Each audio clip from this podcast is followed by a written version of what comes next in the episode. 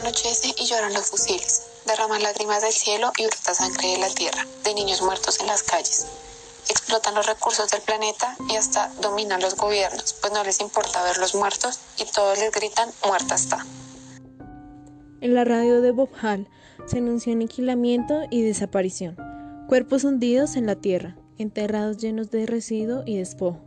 Frescas tumbas abundaron en aquel terreno, restos de carnes que se estrellaron contra otros cuerpos.